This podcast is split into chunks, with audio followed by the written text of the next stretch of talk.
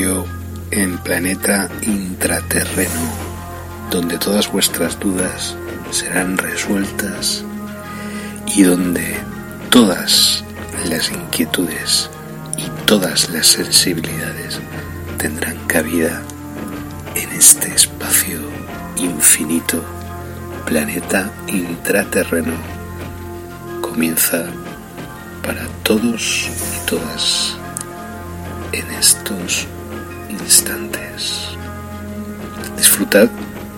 y gracias por la escucha. Bienvenidos al misterio en planeta intraterreno, donde todas vuestras dudas serán resueltas y donde todas las inquietudes y todas las sensibilidades tendrán cabida en este espacio infinito, planeta intraterreno, comienza para todos y todas en estos instantes. Disfrutad y gracias por la escucha.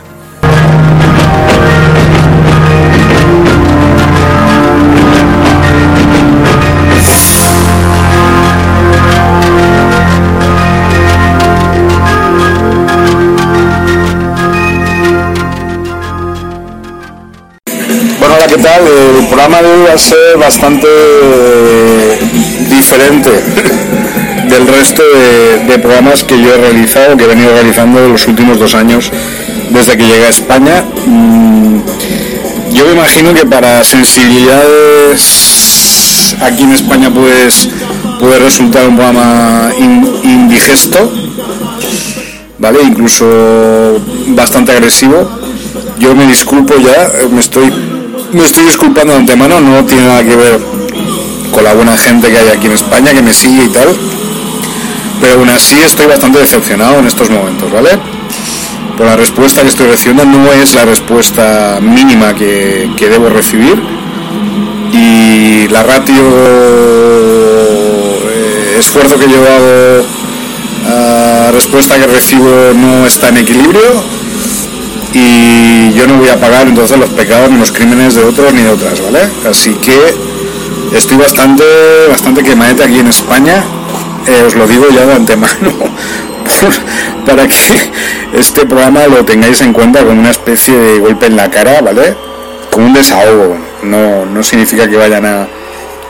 Esperemos que las cosas se vayan calmando eh, las próximas semanas, esperemos, y si no, pues el tono va a ser bastante más desagradable, que ya lo es, este programa es bastante desagradable, me imagino, para ciertas mentalidades. Yo no vengo aquí para mentir, para deciros la verdad, aunque os duela.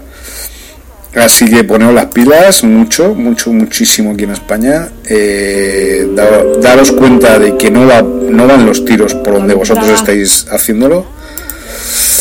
Tampoco digo que yo sea un profeta ni que las cosas vayan por donde yo diga, pero desde luego tampoco voy a pagar la imbecilidad de unos cuantos. O sea, no, no va por ahí el tema, ¿vale? Ni unas cuantas, así que bueno, pues nada, ahí queda este programa. Disculpo, me mm, pido perdón de antemano por este programa, ¿vale? Ahí queda esto. Hasta luego, chao. Ah, bueno, y la primera parte es un. Hablo de la visión genómica que yo realizo ahí en Brasil y luego pues me dedico un poco a apreciar un poco la, la realidad sutil de España y poner en su lugar a todos aquí en España. La verdad es que estoy muy, muy decepcionado con vosotros y vosotras, no con vosotros y vosotras, sino con lo que este país en general me ofrece. Es un país bastante retrasado, bastante subnormalizado, eh, bastante atrasado en, temas que deberían estar ya muy, muy, muy sabidos y muy, ¿cómo explicaroslo? Muy, pues muy bien aprendidos.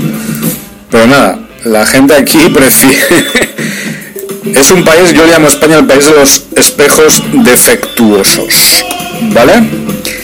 Da igual que tú les enseñes la verdad de una manera u otra, siempre te van a mostrar de una manera mm, torcida lo que tú les enseñes. Por eso aquí nunca, nunca van, mis semillas nunca van a germinar, porque obviamente aquí no hay terreno para ello, porque es todo mierda, ¿no? O sea, aquí no hay nada, no hay ningún terreno sobre el cual poder fructificar ningún tipo de frutos, ¿no? Es decepcionante, la verdad, yo me disculpo, os pido perdón. Esperemos que los próximos programas las cosas mm, se equilibren y sean un poco más eh, lógicas y si no pues va a ir en aumento este, esta ratio. Y mis, mis programas van a ser cada vez más incendiarios.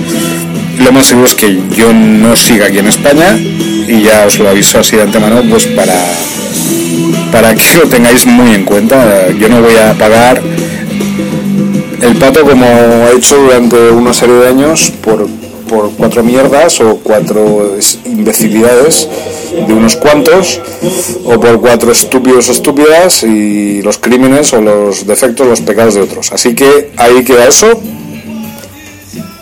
para de aquí a 1500 millones de años. Chao.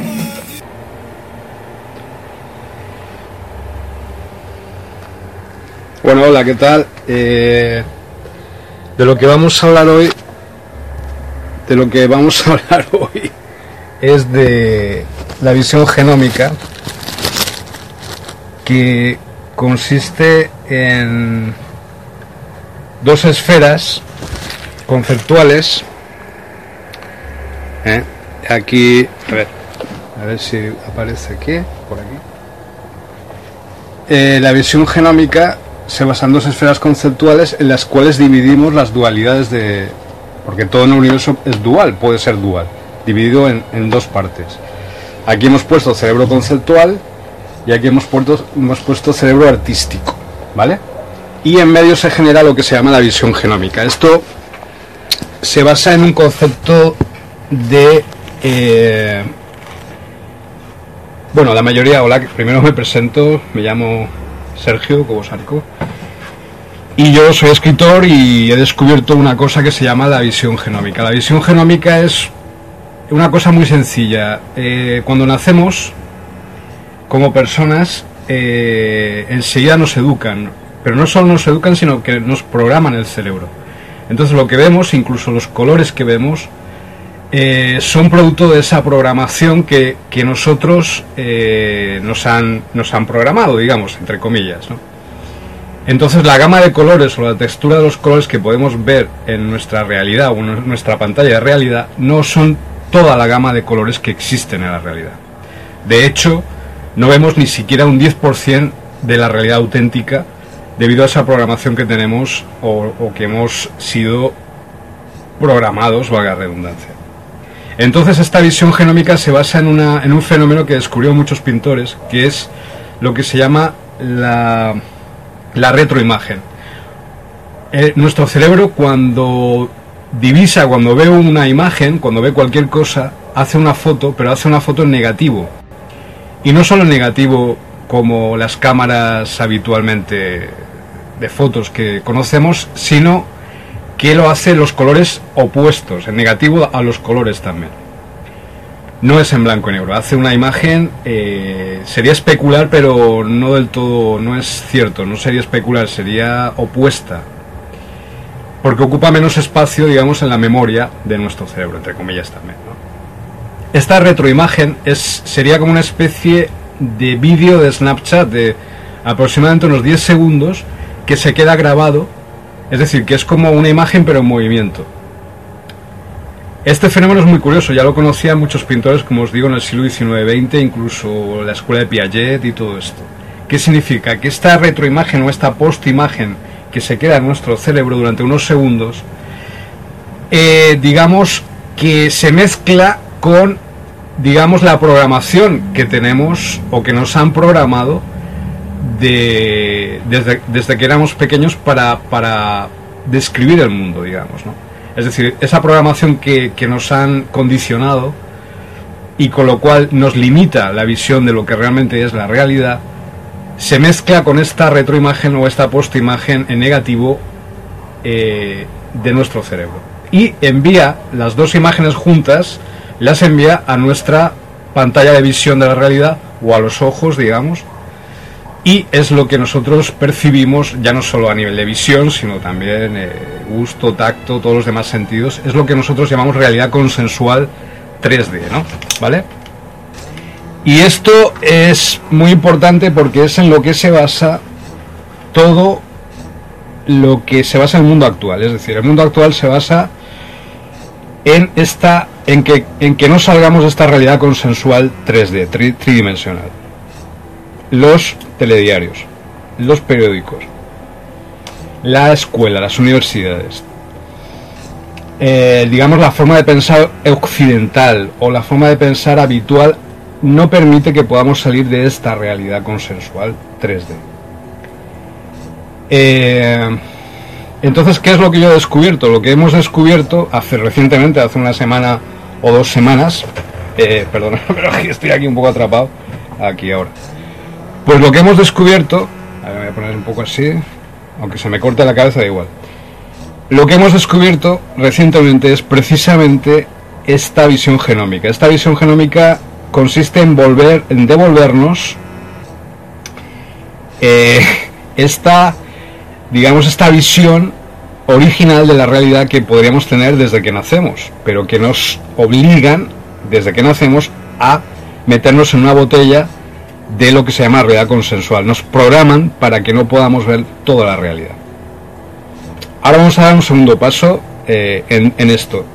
¿Qué es entonces la, visión genómica y, para qué sirve esto? Bueno, el mundo actual en el que vivimos, eh, sobre todo los últimos días, eh, intentan obligarnos a meternos en una cosa que se llama la nueva Guerra Fría. La nueva Guerra Fría es una especie de neo-retro, volvernos a los años 80, devolvernos un poco a la Guerra Fría de los años 80, esa mentalidad que había en los años 80, que estaba muy condicionada por el tema de la Guerra Fría, es decir, de la disuasión nuclear y por otro lado de la disuasión de bloques, es decir, del enfrentamiento de bloques, conflicto de bloques, en este caso era Estados Unidos con Rusia, con la ex Unión Soviética. Entonces os voy a poner un ejemplo. Eh, yo viajé a Rusia o, a la ex Unión Soviética, viajé en el año 1993, en agosto de 1993, exactamente. Y eh, en ese momento eh, yo pude ver las dos esferas en colisión, que era lo que se basaba el eje de control de masas, psicológico de masas, en que consistía la Guerra Fría, que era Estados Unidos y la Unión Soviética, ex Unión Soviética. Entonces, eh, por ejemplo, yo viajé en el metro de Moscú, el metro de Moscú, tú podías viajar por todo el metro de Moscú durante todo el día con un copec. Un copec era un centavo de rublo, cuando un rublo en aquel momento valía un centavo de dólar, es decir, no valía nada. Y con eso podías viajar por el metro sin problemas todo el día. Sin embargo, por ejemplo, eh, otro, otro ejemplo, de lo opuesto, de la esfera opuesta, del capitalismo salvaje. Cuando subí por el metro, llegué a la parte superior, a la superficie, porque las escaleras mecánicas en Moscú van muy rápido. Digamos que hay cinco niveles de, de superpuestos, cinco ciudades prácticamente, cinco metros, uno encima del otro, y se va subiendo a una velocidad de vértigo, ¿no? Con la escalera mecánica. Tardas cinco minutos en llegar arriba, a la superficie. Bueno, cuando llegué a la superficie, lo primero que me vi, estoy hablando del año 1993, no había nada en el andén, no había tiendas, no había nada. De repente me vi un póster de Rocky, la película Rocky, del Rocky 1, ¿no? Y ese es el mayor símbolo del capitalismo salvaje que puede existir, es decir, el darwinismo social, la competitividad entre las personas, la lucha constante, etcétera, ¿no? Ese es el capitalismo, ¿vale? No solo el capitalismo, sino la mentalidad de los Estados Unidos, es decir, las dos cosas. Es decir, el choque entre las dos cosas de eh, los derechos sociales que existían en la ex Unión Soviética junto a la emergencia de este capitalismo salvaje era algo esquizofrénico, es decir, no tenía nada que ver y sin embargo estaban en el mismo contexto.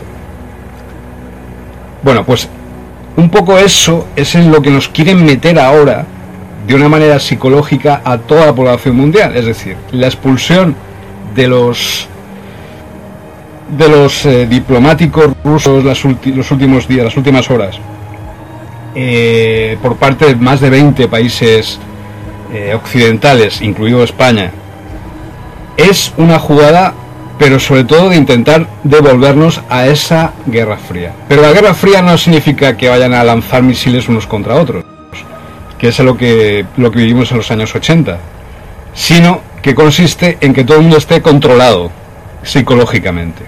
Controlado por el miedo, controlado por estas dos estos dos extremos. Controlado por la polaridad, controlado por la dualidad. Es un mecanismo muy curioso. Por ejemplo, no hay que olvidar que el Trump es Géminis. Géminis es la dualidad, es el espejo. ¿Vale? Ya sé yo lo único que estaba viendo. Bueno, pues mejor.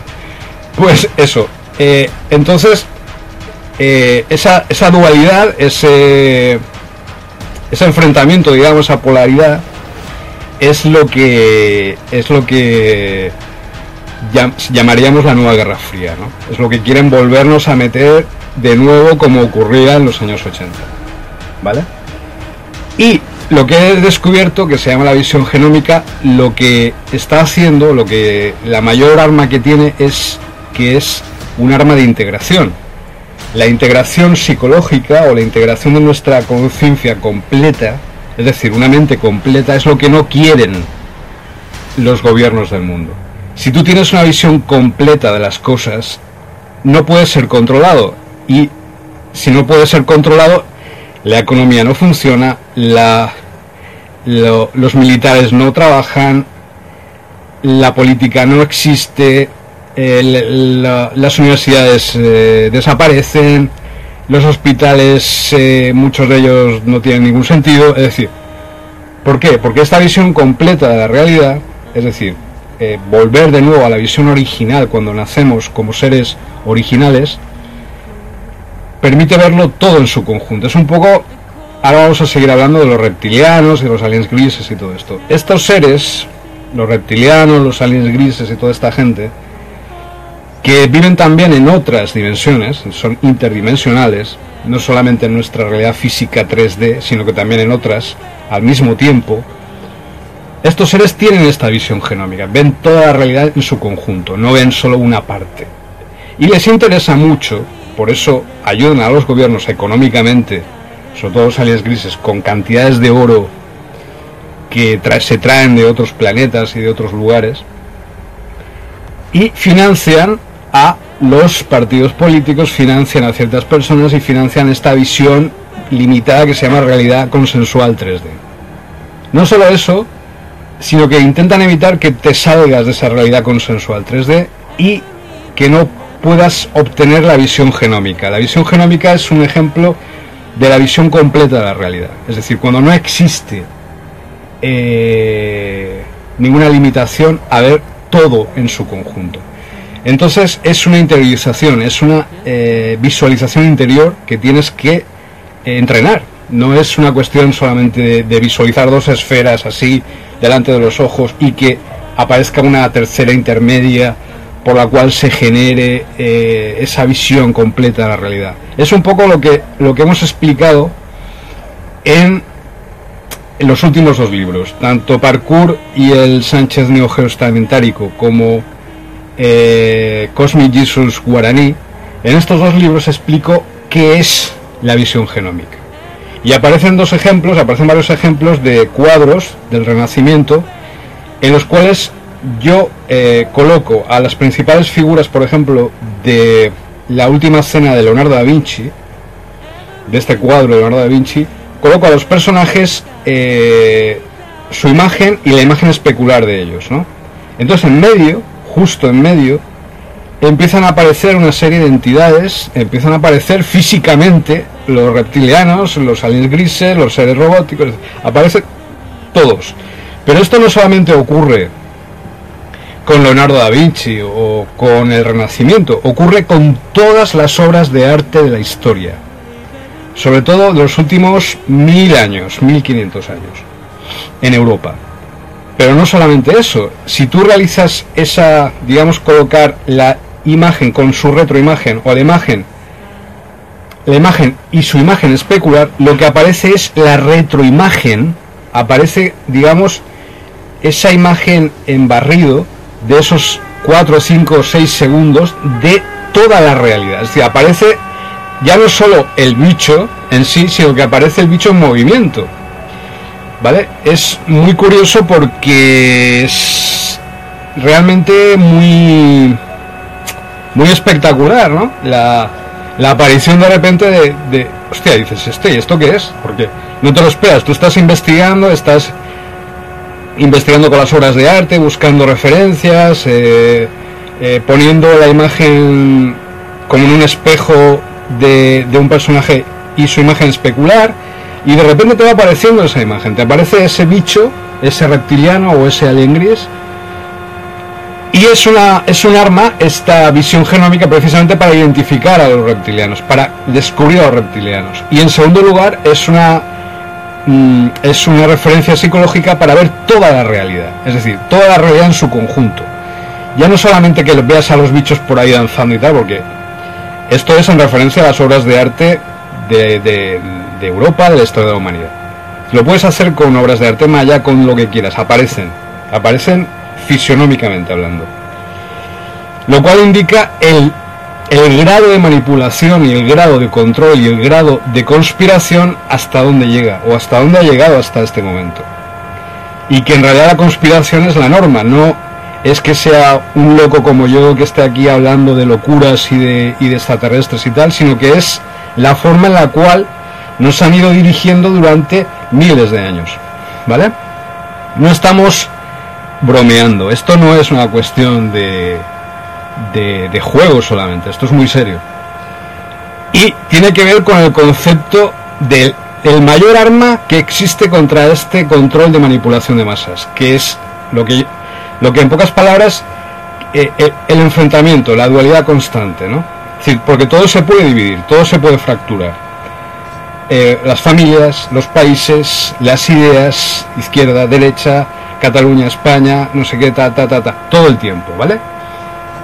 Bueno, pues para volver a integrar, hace falta que sea una integración desde dentro de nosotros, una integración psicológica, una integración completa de nuestro ser. Y esto se tiene que realizar a través de esta visión genómica, se puede hacer a través de, esta, de este entrenamiento, de esta posición frente al mundo, a través de la cual ya no hace falta tecnologías, ropa, comida, nada de esto. No haría falta porque estás absolutamente inmerso en la propia realidad. Cuando tú entrenas en esto de la visión genómica, ya no existe las trampas, no, no existe el control, ves la realidad tal cual es de forma natural, de forma íntegra. Y esta integración es la mayor arma contra el sistema, contra el nuevo orden mundial, contra esta nueva guerra fría que nos quieren obligar a meternos a todos ¿no? y a todas. Y esto no es no es sóbice, no es gratuito, sino que tiene su porqué y por eso salgo yo en este vídeo y estoy haciendo este vídeo en directo precisamente por esa cuestión de, del momento actual que estamos viviendo. ¿no? Las personas que hayan vivido los años 80 como yo sabrán muy bien de lo que yo estoy hablando. Sabrán perfectamente de lo que estoy hablando y de que no me he vuelto loco. no del todo. Y de que estamos hablando de cosas fundamentales, de cosas capitales, de cosas eh, las que se basa precisamente el control absoluto por parte de unos pocos del resto de la población, de la mayoría de la población mundial, lo cual es una barbaridad. Pero así llevamos miles de años, llevamos desde la época de los faraones, de las pirámides, los grandes imperios, el sumerio, el egipcio, el hitita, todos, el chino, el ruso, el norteamericano, el español, todos se basan en eso, se basan en ese control. Y los imperios siempre necesitan el control psicológico de la población. Si no existe un control total y absoluto de la población, si no existe un control total y absoluto de cada una de las esferas, de cada una de las personas, se les acaba y se les cae la paraeta. Es decir, se acaba el imperio, se destruye, se derrumba. ¡Boom! Así, ¡boom! ¿Por qué? ¿Por qué ocurre esto? Pues voy a ponerme un poco más de cerca, así. Pues ocurre esto precisamente porque porque los imperios se basan en control psicológico de la percepción. Es un control psicológico de la percepción, manipulación de la percepción y control sistemáticamente eh, globalizado de la percepción de millones de personas. Tú tienes que tener el control absoluto sobre millones de personas a través del control total, de la visión total, de la percepción de la realidad de millones de personas, de todas las personas del mundo. Por eso la mayoría de las personas del mundo tienen un smartphone o un celular o están conectados a Internet. ¿Vale? Porque necesitan ese control. Es su modus vivendi, es la forma en que se alimentan para sobrevivir este nuevo orden mundial o este imperio que está montado o que han montado que se llama nuevo orden mundial, que se llama nueva guerra fría, como tú quieras. Y la piedra, la piedra, la base fundamental en la que se basa el nuevo orden mundial es en la sistemática, el sistemático control de la percepción masiva de millones de personas diaria y constantemente. Sin ese control total de la percepción completa y total de cada una de las personas de este planeta, con que haya una persona que salga de ese control, o dos personas, o veinte personas, se acaba el imperio. No pueden crear el imperio, no pueden crear el nuevo orden mundial, ni pueden crear la nueva guerra fría. Desaparece, porque esas personas han logrado la visión completa de la realidad. Han logrado esa visión genómica, han logrado volver a la visión original, los, la cual es la cual teníamos cuando fuimos concebidos, cuando surgimos a este mundo. Y que poseen, y todavía poseen, las entidades reptilianas, los aliens grises y otras entidades interdimensionales que son las que nos controlan y trabajan, eh, digamos que dirigen a los que dirigen el nuevo orden mundial. Y así es como funciona, ¿vale? Entonces, eh, ya he hecho un vídeo en, en YouTube acerca de un poco lo que es la visión genómica. He hecho este vídeo en directo un poco también para, para, llamar la atención sobre este, sobre este asunto, dar la chispa eh, sobre este asunto en principio, la primera chispa para que se inicie el incendio, ¿vale? Pero es solamente un principio, no es una no es una gran un gran desarrollo, un gran espectáculo ni nada parecido y nunca he querido hacerlo. Simplemente aparecer ahí ya es suficiente aquí en el Facebook en directo ya es suficientemente importante como para que esto produzca los efectos que yo busco y que son necesarios para, para la de la propia humanidad. Entonces, pues eso, felicitar aquí a mi Cuquiñi, a mi amor, a mi mujer, porque hoy es su cumpleaños. Felicidades, Cuquiñi. Te quiero mucho, te amo mucho. ¿eh? Que sea un día muy feliz, que sea un día completo en todos los sentidos. ¿Eh, cielo? Y a todos vosotros a todas vosotras que estáis ahí, aunque sea de una manera puntual, pero que, ha aparecido por ahí alguien. Eh, y bueno, yo estoy muy orgulloso, aunque no haya muchas personas que me vean, ni en los canales de YouTube, ni leyéndome, ni aquí en los vídeos, pero es que yo no tengo que pagar para eso, no tengo que pagar para, para tener 20.000 likes o esas cosas, ¿no? Y entonces, la, una, una persona que me vea ya es, vamos, ya es todo, porque ya comienza el, incendio, ¿no? Ya se genera el incendio, ya aparece toda la, concatenación de, causas y efectos que se provocan a partir de ahí. Así que nada, pues eso, muchas gracias a todos y a todas por escucharnos, por estar ahí, por no rendiros sobre todo por eso, por no rendiros. Espera, me voy a limpiar la gafa. Joder. ¿Cómo estoy? Por no rendiros nunca, nunca. Y por seguir ahí a pesar de... Ah, y otra cosa que se me olvidaba. Hoy, por lo menos desde las 12 de la noche del día de ayer, es el fin de la invasión arcóntica masiva que eh, fuimos protagonistas desde el año 2016. Desde el año 2016 a este año 2018 vivimos una auténtica invasión arcóntica. sin invasión por parte de poderes, de poderes de la oscuridad, que han provocado que surgieran estos poderes ahora organizados de los gobiernos como Trump, como Temer, como Rajoy, como Putin, los grandes dictadores que hay ahora en el mundo, de ultraderecha, o que la ultraderecha y el fascismo se haya enquistado en las instituciones ¿no? y, en, y en la sociedad, o lo están intentando. Pues bueno, eso, has- eso se acabó, ha llegado un fin ya, y acabó ayer, ¿vale? Y, y quiero que lo sepáis para, para que vayáis soltando la voz, para que vayáis corriendo la voz acerca de esta noticia, que es la más importante de todas, y que podáis volver a las actividades normales y naturales que llevábamos haciendo desde hace muchos años, ¿vale? Pero que no pudimos, no hemos podido hacerla desde el año 2016. Hemos llevado dos años de silencio, de estar en underground, enterrados, ahí escondidos porque no era momento. Pero ahora es el momento otra vez, ¿vale? Así que a por ellos la resistencia continúa. The Resistance Goes On 2018. A por ellos. Desde hoy esta nación queda anexionada al imperio tomeinio y su pueblo queda obligado a obedecer las leyes promulgadas por nuestro gran jefe, el dictador de Tomeinia, el conquistador de Osterlich, el futuro emperador del mundo. Tienes que hablar tú. No puedo. Debes hacerlo. Es nuestra única esperanza. Esperanza.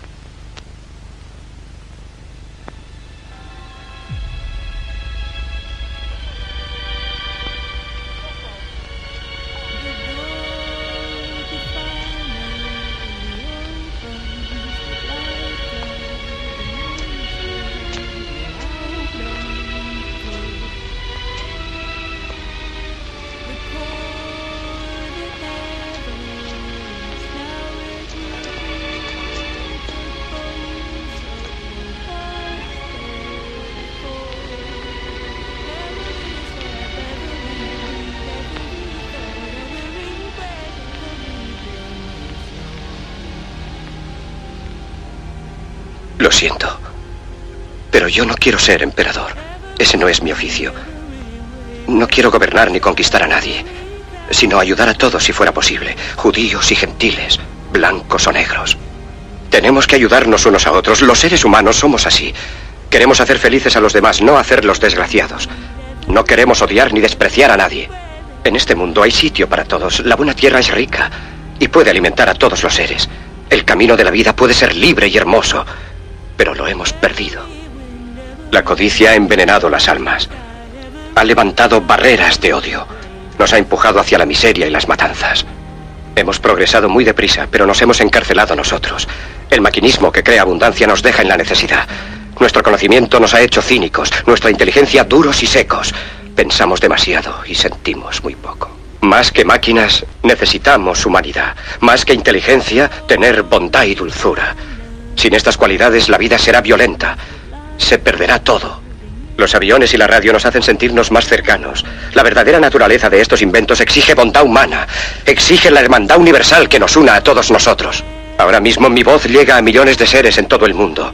A millones de hombres desesperados, mujeres y niños.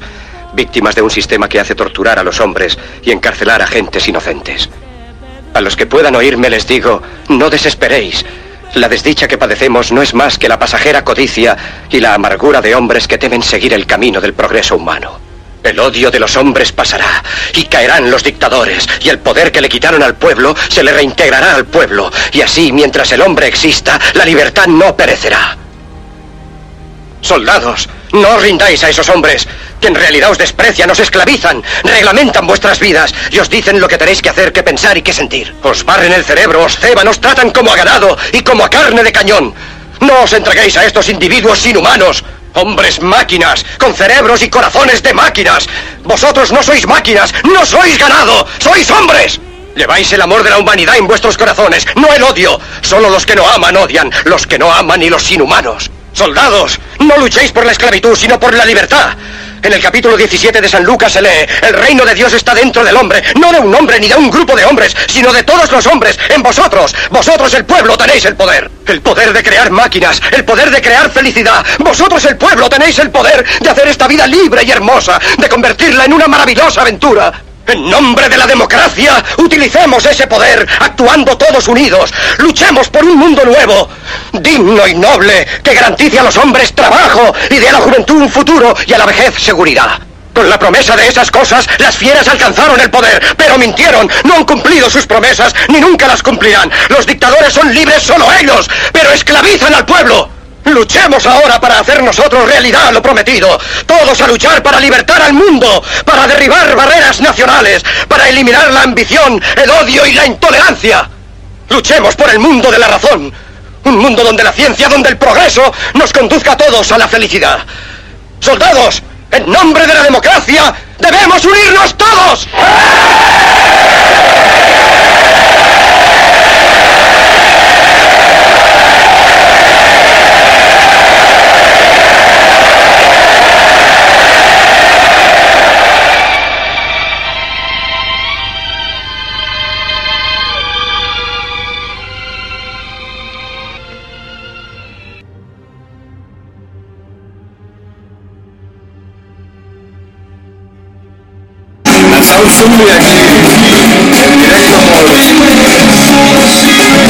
Canal Twitch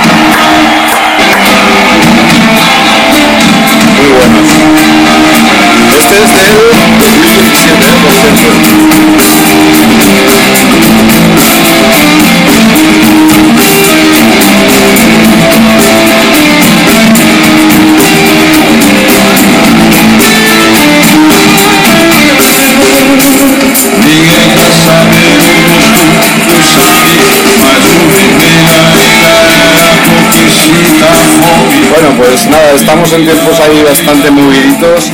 He intentado hacer un, un vídeo antes aquí en el barrio, aquí en el, en el pueblo, en el pueblo. Pero no, no ha resultado bien. Bueno, eh, comentaros que están ya las fuerzas un poco poniéndose, polarizándose como era de esperar. Por un lado las fuerzas más eh, y por otro lado las fuerzas de la libertad, las fuerzas de pensamiento libre. El otro día fui aplastado por YouTube, me quitaron un vídeo muy importante porque había nombrado la palabra vacunas, solamente un comentario sobre las vacunas. bueno, no pasa nada, me puedo pasar a Rumble, me puedo pasar a Origins, o me puedo pasar a aquí como estoy en Twitch, o me puedo pasar a otras plataformas, ¿vale? Necesidad de tener que pasar por el ojo de la aguja de YouTube o sus muertos. Hablando así en plata, hablando más o menos eh, bien, literalmente hablando. Entonces nada, pues fui, fui censurado en YouTube por primera vez eh, a lo largo de toda la pandemia hace dos días, el día 28 de marzo del 2021, calendario gregoriano, simplemente por un comentario que yo hice, dije lo que me dio la gana, porque para eso tengo mi opinión, acerca de un tema que me dio la gana, que eran las vacunas.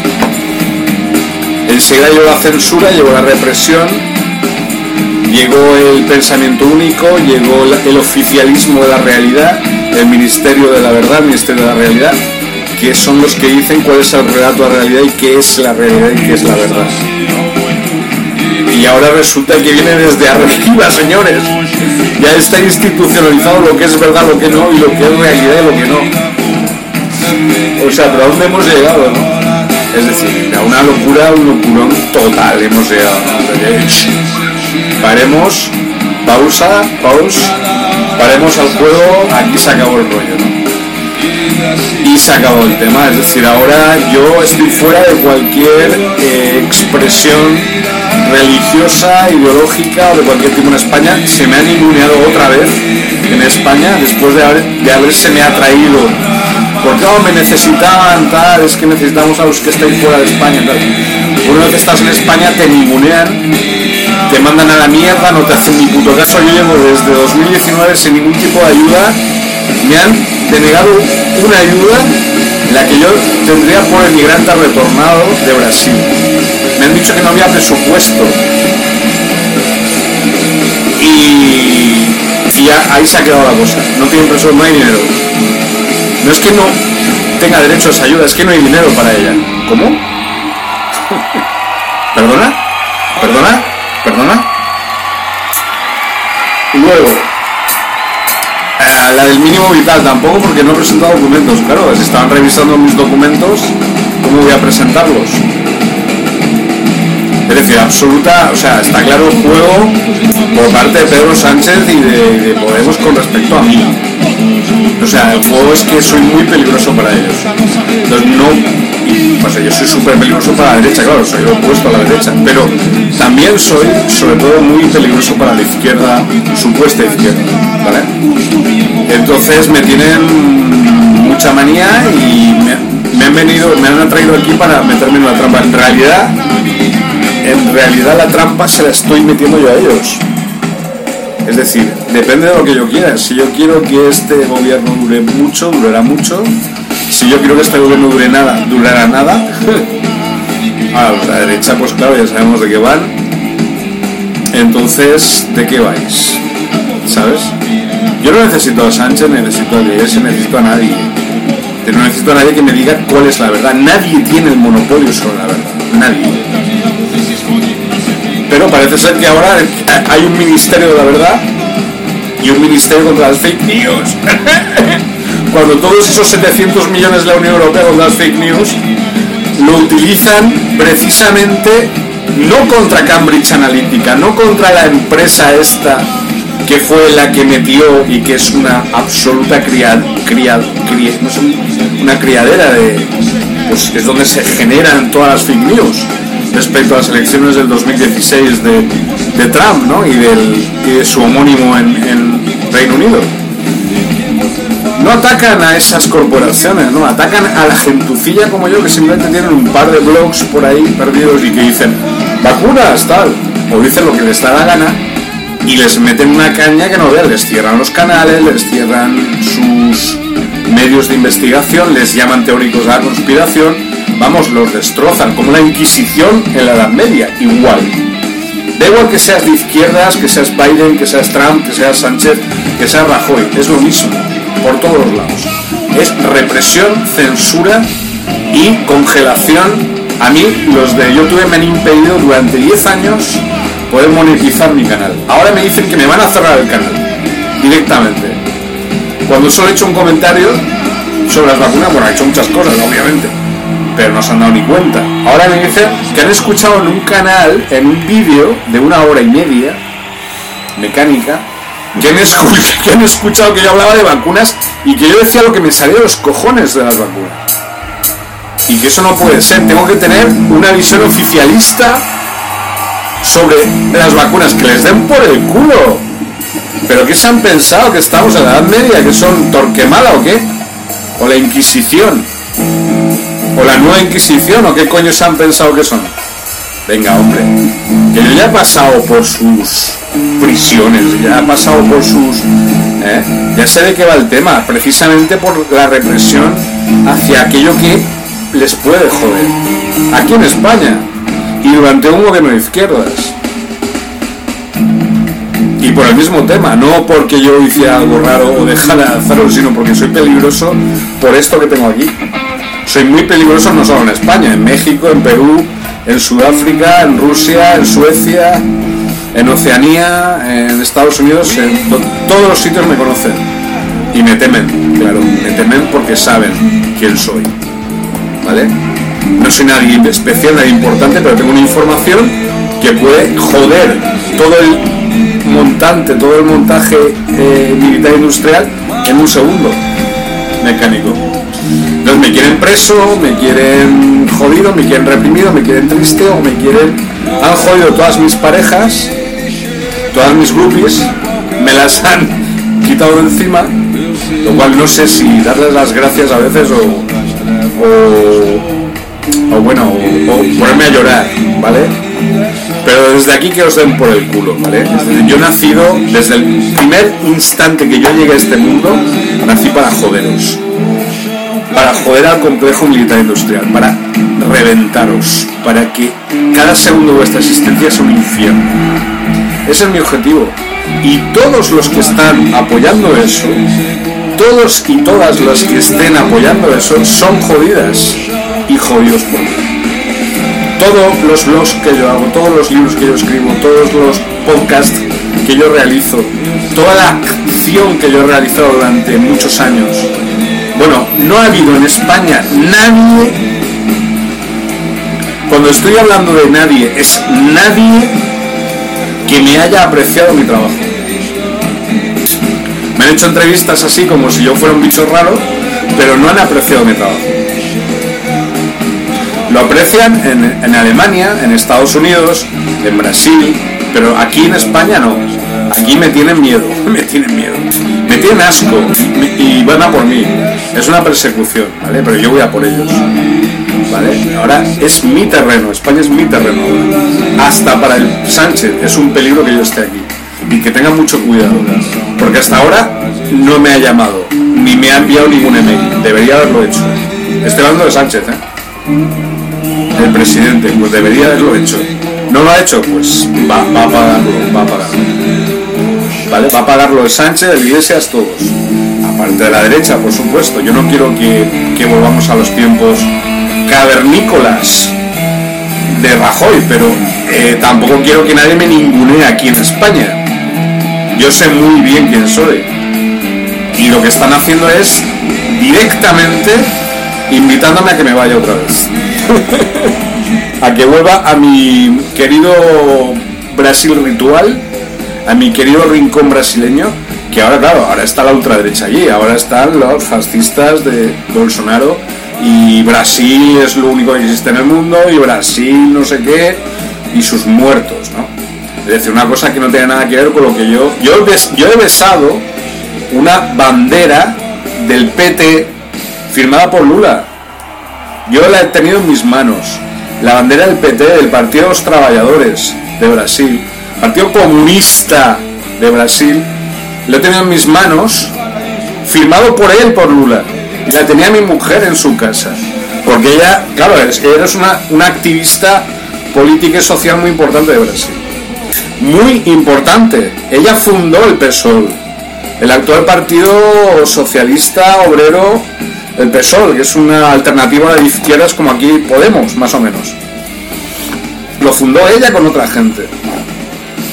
Pues lo mismo que han hecho conmigo, es decir, a ella la han ninguneado, a ella la tienen como que es una loca, que no ha existido nunca, y que nunca ha estado en Brasil y a mí me tienen pues por lo mismo, como un loco o como un no nadie, no guion nadie, que está aquí, pero estoy aquí. Entonces, primero, tengo documentos de que me han negado ayudas que son mías por falta de presupuesto. La tengo, ¿eh? Tengo el documento. Segundo, más documentos de por falta de entrega de documentos. Mentira porque he entregado todos. Tercero, me dicen que yo eh, percibí una ayuda que yo no percibí. Yo no recibí un duro de aquí de España, un euro de España, nada. Es decir, una persecución total. Como siempre han hecho en España con los anarquistas más, fu- más furibundos, como mi amigo el cariñoso de Gredos, es decir, toda la gente, la gente que realmente hemos luchado, la gente que luchó en las guerras mundiales, españoles, republicanos, se fueron de aquí, se fueron a luchar a la Segunda Guerra Mundial. Señores, estuvieron en campos de concentración nazis. Mi amigo estuvo en tres campos de concentración. Salió de los tres, escapó en dos campos de concentración en Polonia y uno en Alemania. Y se escapó a través de la nieve, el cariñoso de Gredos. Nadie le, ha hecho ningún puto homenaje aquí en España al cariñoso de Gredos. Luego luchó con los maquis en los años 50, aquí en las montañas. Lo metieron preso, Franco, y estuvo hasta los 70, 25 años en la cárcel. Y yo tengo un libro de él, mi madre tiene un libro de él, que no sé, se lo he pedido pero no me lo quiere dar, que se llama Memorias de un elefante. ¿Vale? El cariñoso de Gredos. Y menos mal que lo pude meter, lo pude meter en una pues llegaron los brigadistas internacionales a la estación del norte de Valencia en 1996, ¿vale? Y ahí lo pude meter y le hicieron un homenaje a él y a ellos, a todos. Les dieron un, un premio, un regalo, una medalla y tal. Y él es el único homenaje, porque yo lo metí ahí, el único homenaje que ha recibido en su vida este hombre increíble, este glorioso hombre que luchó por la libertad, no solo en España, contra las tropas fascistas, del general Franco y todos los del Ejército Nacional, sino contra los nazis en Francia y en la Europa ocupada por los nazis, ¿no? Y fue, fue hecho preso luego en campos de concentración en, en Polonia, en dos campos de concentración en Polonia, huyó, es decir, salió de los campos de concentración de Polonia en pleno invierno, esto es real, no estoy mintiendo, lo volvieron a meter preso en otro campo de concentración en Alemania, se escapó otra vez del campo de concentración en Alemania y ya volvió aquí a España a luchar con, los maquis contra la represión franquista. Obviamente, mmm, yo no estoy de acuerdo cómo se está llevando a cabo el tema de la memoria histórica, no están preparados para eso. Estoy de acuerdo con la dirección que tienen que llevar, pero no están siendo, no es la gente que tiene que dedicarse a ese trabajo. Debería ser gente como yo. Pero como a nosotros en vez de apoyarnos nos han perseguido, sobre todo los de izquierda, los de izquierda, los de derechas, todos nos han perseguido. Entonces parece que tengan ganas de que nos vayamos de España. Cuando estamos aquí tienen ganas de que nos vayamos, no nos dan nada. Yo llevo a pelo desde el 26 de abril del 2019, calendario gregoriano, llevo a pelo, no he recibido ni una puta ayuda, ni un puto euro de ningún gobierno, ni estatal, ni autonómico, ni local de este puto país. Todo a base de ayudas, de, gente en solidaridad, mi familia sobre todo, los únicos, y, a, y, a, y a algunas personas en concreto. Así voy. Y yo no quiero tampoco nada, pero es decir, ¿cómo puede ser que alguien que ha luchado, porque yo he luchado contra la represión que hubo durante 25 años aquí con el PP en Valencia y tal, pues llego aquí a Valencia y se me ningunea.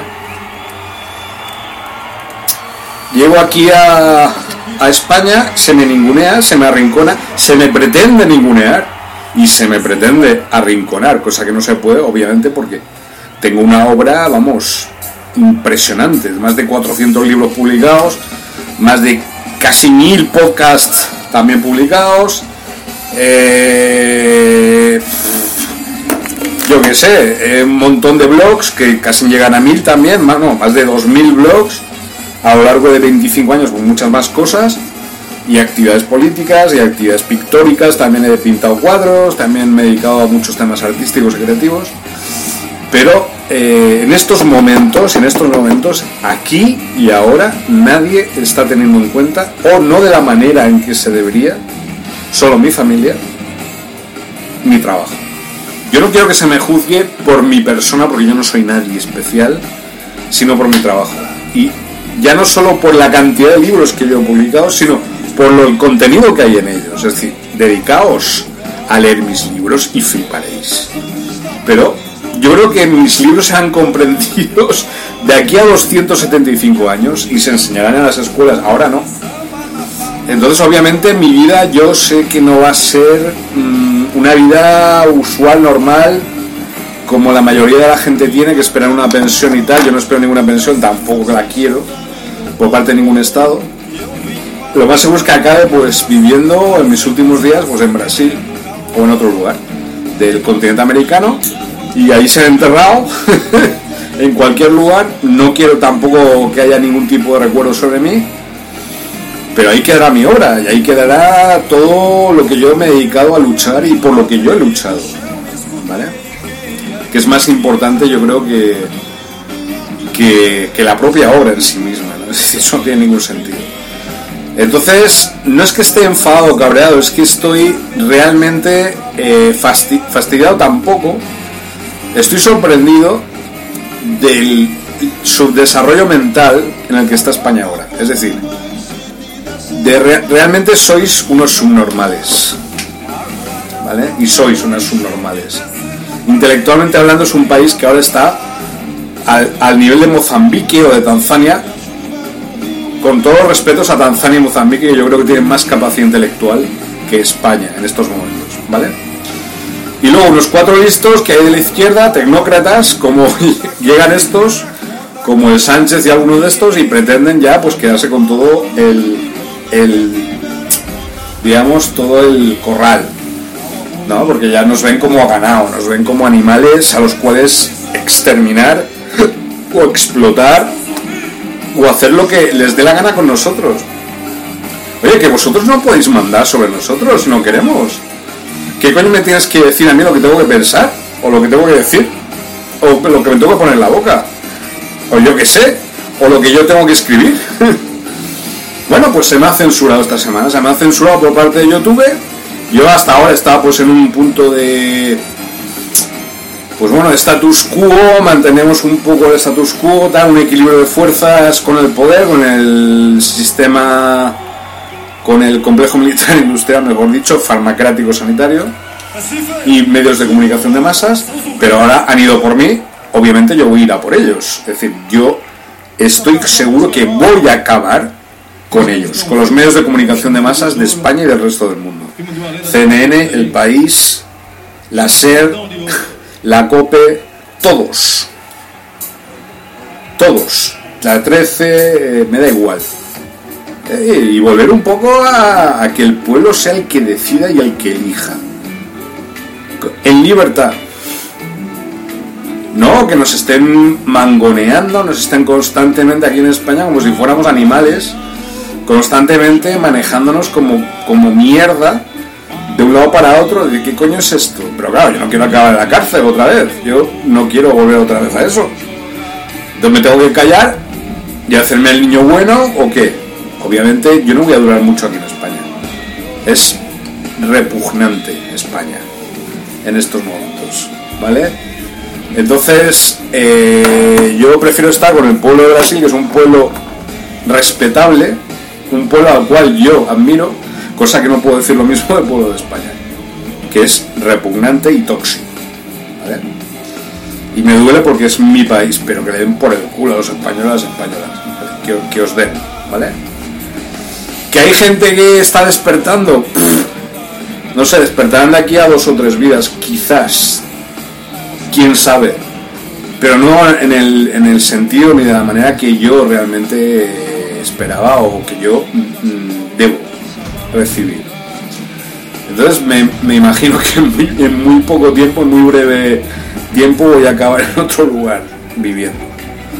un lugar en el que se me aprecie, se me cuide, se me trate como se me, se me cuidó y se me trató y se me respetó como en Brasil. Absoluto. Un respeto absoluto y una- un amor absoluto. Sin ningún tipo de eh, condiciones. Eso fue lo que recibió el pueblo de Brasil. Por eso yo amo al pueblo de Brasil, soy más del pueblo de Brasil que del pueblo de España. Yo nací en España, pero yo soy del pueblo de Brasil. Lo más seguro es que acabe allí. Así que a los españoles y a las españolas que os den por el culo, ¿vale? A todos y a todas. Y espero que nunca jamás despertéis de la pesadilla en la que estáis metidos. Realmente no merecéis otra cosa más lo que estáis viviendo. Esto no es una crítica, es un desahogo, ¿vale? Hacia, de mi persona hacia vosotros y vosotras. No he visto ningún tipo de respuesta mínimamente inteligente por parte de nadie, ni siquiera los intelectuales así más despiertos. No están, no existen, no están despiertos. No he visto nada, cero patatero, es un país muerto, es un país acabado. Realmente merece la pena que se le entierre este país o que se le invada por, con- por, quien, por quien sea, da igual. No tiene sentido que siga existiendo este país, España. Realmente da igual, da igual y que, sea lo que Dios quiera, ¿vale? No merecéis más que nada. Es muy triste que se tenga que decir esto y se, y se tenga que decir esto en público, en tu propio país. Pero realmente no lo merecéis. Ni siquiera la atención que yo estoy poniendo en este vídeo lo merecéis, ¿eh? Ni siquiera esta atención la merecéis. No merecéis nada. ¿Vale? Espero que nunca, jamás se os acerquéis a mí otra vez de nuevo. Y pensaos mucho antes de acercaros a mí. ¿Vale? Hacerlo con mucho criterio y con mucho cuidado mínimo. Y ya veremos desde dónde yo estaré y cuándo volveré a ponerme en contacto con quien yo diga y con quien a mí me dé la gana. ¿Vale? Esto es un, no es una crítica, esto es un desahogo que estoy realizando, ¿vale? Hacia vosotros y vosotras. Obviamente es mi país, aquí hay cosas que en principio deberían ser mías, pero no lo son. No quiero pertenecer a esto. Mm, Lo más seguro es que a lo mejor incluso deje de ser español, ya veremos lo que ocurre en el futuro. y me haga del todo brasileño y ya está, y os den por el culo a todos aquí. ¿Sabes? Pero bueno, en principio pues sigo aquí y, no, no os deseo nada, ni bueno ni malo, la verdad es que no os deseo absolutamente nada, no lo merecéis. ¿Vale? El resto de países del mundo a lo mejor re- requieren y yo les puedo dar algún tipo de calor o algún tipo de aprecio por mi parte. Pero lo que es España en estos momentos, no merecéis nada como nunca habéis merecido nada. ¿Vale? Yo estaba muchísimo mejor en Brasil y es ahí donde voy a volver o a cualquier otro sitio. ¿Vale? Espero que, es- que esto que estoy diciendo es que os quede muy claro. Espero que esto no se os olvide nunca. Porque quiero, yo he vuelto aquí precisamente pues por daros una última oportunidad, por, por ver un poco a ver, porque estabais desesperados y desesperadas, realmente seguís y lo vais a seguir estando siempre, pero es porque vosotros mismos os metéis en vuestros abismos gémicos en vuestras historias y no tenéis ni siquiera la capacidad de saber ni dónde estáis. Cualquier niño, cualquier crianza de la rúa, cualquier niño de la calle de Brasil tiene más criterio que cualquier hijo de puta mierda que hay aquí en España, ¿vale? Y merece para mí más respeto un niño de la calle de Brasil que cualquier español de mierda. ¿Vale? Y eso que yo lo soy, mi madre es española, yo respeto a mi madre y respeto a mi país. Pero obviamente lo que estoy viendo, y no es en referencia a un gobierno en concreto, ¿eh? es en referencia a todos los gobiernos en concreto. ¿eh? No solo este de izquierdas de Pedro Sánchez, también Rajoy, sobre todo Rajoy, ¿vale? Los dos, derechas e izquierdas, siempre han ido por mí. No quieren que yo tenga ningún tipo de apoyo estatal, financiero, oficial, por, ni, ni siquiera mecenas, ni siquiera Amancio Prada me apoya o me ha apoyado, o, o nadie en concreto. Mi familia y alguna persona más, alguna amiga, alguna grupia, alguna persona así, que me ha apoyado. Punto. pero desde 2019, desde abril de 2019, con una obra que yo tengo de más de 400, más casi 500 libros publicados acerca de ciudades intraterrenas en España. Luego podcast, luego, eh, ¿qué más? Eh, blogs. Yo soy un artista de los blogs, se me puede decir, ¿no? Entonces, claro, hombre, ya yo no estoy exagerando el tono, estoy diciéndoos la verdad. Sois un país de mierda. Y realmente no tenéis la capacidad mínima para poder ni siquiera acercaros a mí de un... Oye, no os acerquéis a mí. No os he dado permiso. Ni os lo voy a dar. ¿Vale? Entonces, eh, contrición amigos, respirar hondo, quizá de aquí a 200, 300 años la cosa empieza a cambiar aquí en España, pero España vive más de cara al pasado que al futuro. Es un país acabado. Es el viejo mundo, el antiguo mundo. No como un país como Brasil que mira hacia el futuro, mira para cambiar las cosas, para hacer cosas positivas. No. España no. España es un país acabado, acabado, acabado, vendido. Yo no tengo nada que hacer aquí. Lo único que pueden pasar aquí son cosas malas para mí. Cosas negativas. Ya me están empezando a llegar cosas negativas que yo no merezco y no he creado ni he generado, pero simplemente porque yo reconozco que mi papel energético, mi vibra, mi vibración, mi frecuencia es opuesta a la de este país de mierda, un país satánico, un país eh, eh, lleno de demonios, endemoniado, y que no hace ni siquiera el mínimo trabajo para limpiar kármicamente su alma. Ni siquiera piensan que hay alma aquí, la cual limpiar o a la cual eh, de alguna manera kármicamente eh, transmutar. No comprenden eso en España. No existe ni siquiera la, la, mínima sensibilidad hacia lo que significa un trabajo de limpieza energética, que es lo que se debería hacer en todas las casas de este país, en todas las almas de la gente de este mm, desgraciado país y trágico país, y un demoniado país y sobre todo un infierno. Yo cuando vine de Brasil yo sabía que iba a ser el infierno en mi vida, iba a ser lo peor que me iba a pasar. Realmente estos dos años que he, llegado aquí, que llevo aquí en España es lo peor que me ha pasado nunca. Es decir, realmente ha sido un infierno día tras día. Hasta que me vaya otra vez y respire hondo y pueda decir, ahí os quedáis, ¿sabes? Pero aquí no hay más que mierda.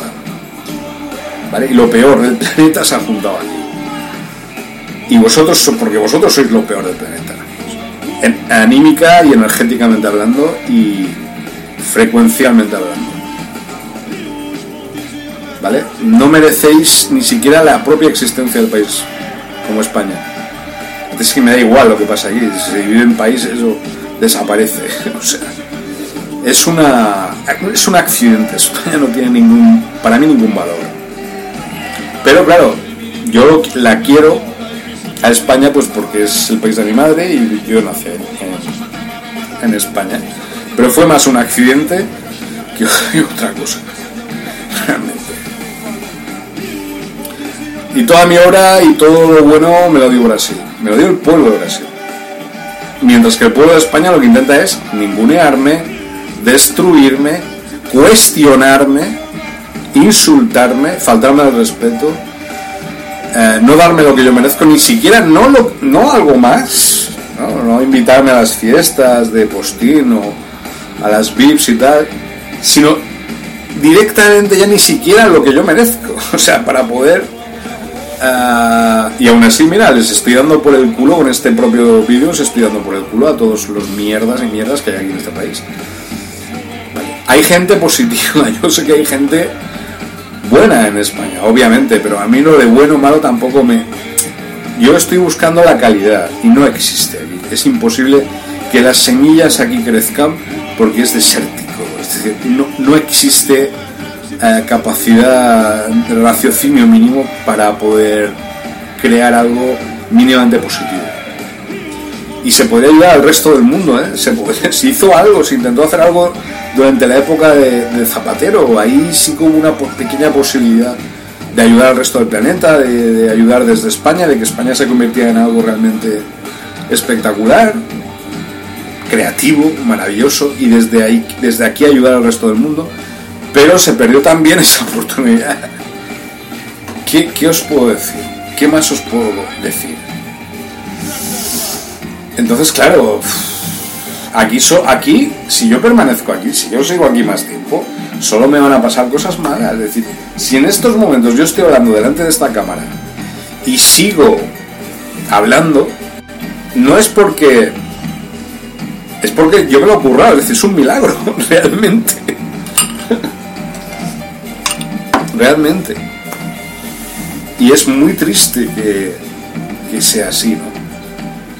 Espero que despertéis, espero que la cosa en España cambie y que algún día, pues de aquí a 300 años o 350 años, pues España pueda, no sé, quién sabe, encontrarse en, otro, en otra línea de tiempo, en otra historia. Pero no me interesa ya España. Es decir, aquí estoy perdiendo, me están robando lo que yo realmente mm, soy, es decir, lo que yo realmente merezco. ¿Vale? Cada momento que permanezco aquí y eh, me mantengo en una posición mínimamente estable es miserable para ellos, es decir, es repugnante para ellos, para el propio gobierno de España. La capacidad intelectual del gobierno de España en estos momentos es bajísima, como lo era en la época de Rajoy, no quiero decir nada.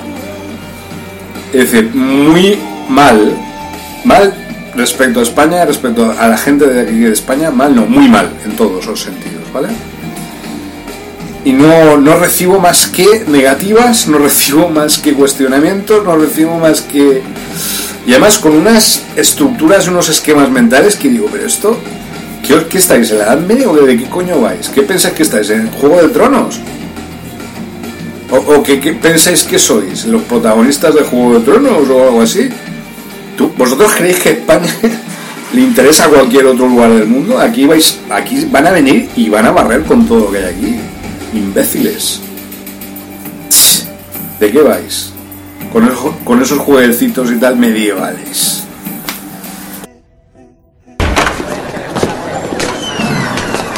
Gracias, profesor. Adiós. Que pase buen día. Adiós. Adiós. El trabajo, señor Beller. Claro. Profesor Nash. Ve usted?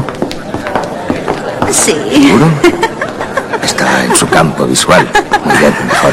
Mm. Disculpe, siempre desconfío de la gente nueva. Adiós, Hasta profesor. la semana que viene. Ahora que sé que es real, ¿quién es y en qué puedo ayudarle? Profesor, me llamo Thomas King Thomas King. y vengo a comunicarle que se le está considerando para el premio Nobel.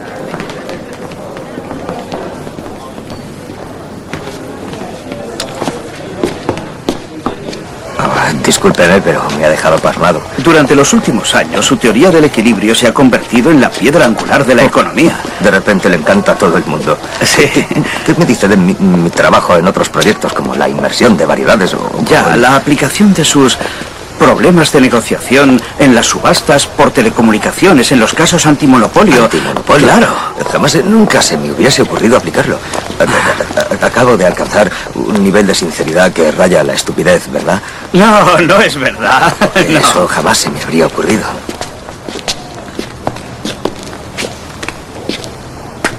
¿Tomamos el té? Yo no entro ahí, suelo comer mi bocadillo en la biblioteca. Venga, John, tomemos un té. Es un gran día. La mayoría de las marcas que distribuyen no son adecuadas para mi paladar. Yo- no- y algunos tés de la India mucho más densos. Me gusta el sabor que tienen esos. Los demás no. Hacía mucho tiempo que no entraba aquí. Me pregunto qué té servirán. Mm, Gracias, jovencita. Las cosas han cambiado mucho por aquí. Tengo un hijo de su edad. En Harvard. Mm. Eh, Yo imaginaba que eh, las candidaturas para el premio Nobel eran secretas y que uno solo se enteraba si perdía o ganaba. Generalmente es así, pero son circunstancias especiales. Em, los premios son considerables y requieren financiación privada. Por lo tanto, la imagen del Nobel es... eh, Ah, entiendo, ha venido a comprobar si estoy loco. A averiguar si, si fastidiaría todo si ganase. Bailando por el podio, desnudándome y cacareando como una gallina. Algo por el estilo, sí. ¿Podría avergonzarle? Ah, sí, es posible. Verá. Estoy loco. Tomo unos medicamentos nuevos. Pero sigo viendo cosas que no existen. Aunque elijo no admitirlas.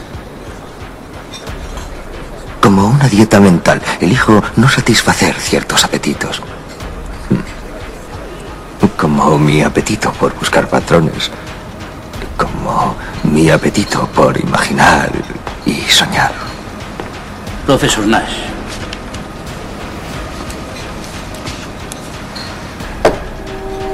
Es un orgullo para nosotros.